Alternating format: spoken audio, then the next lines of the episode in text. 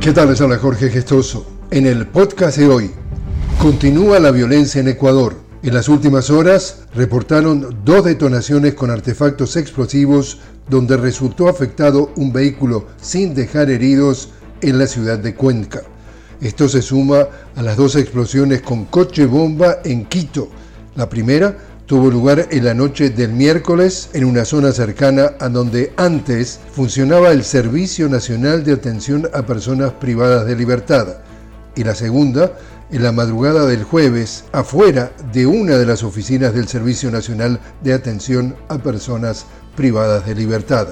Ecuador se dispone a realizar la segunda vuelta de las elecciones presidenciales anticipadas el 15 de octubre.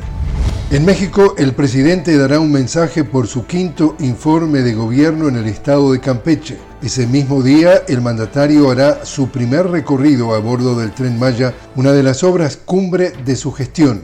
López Obrador ostenta una aprobación del 60% de acuerdo con la última encuesta del diario local Reforma, una cifra que representa más del doble de la aprobación de su antecesor, Enrique Peña Nieto.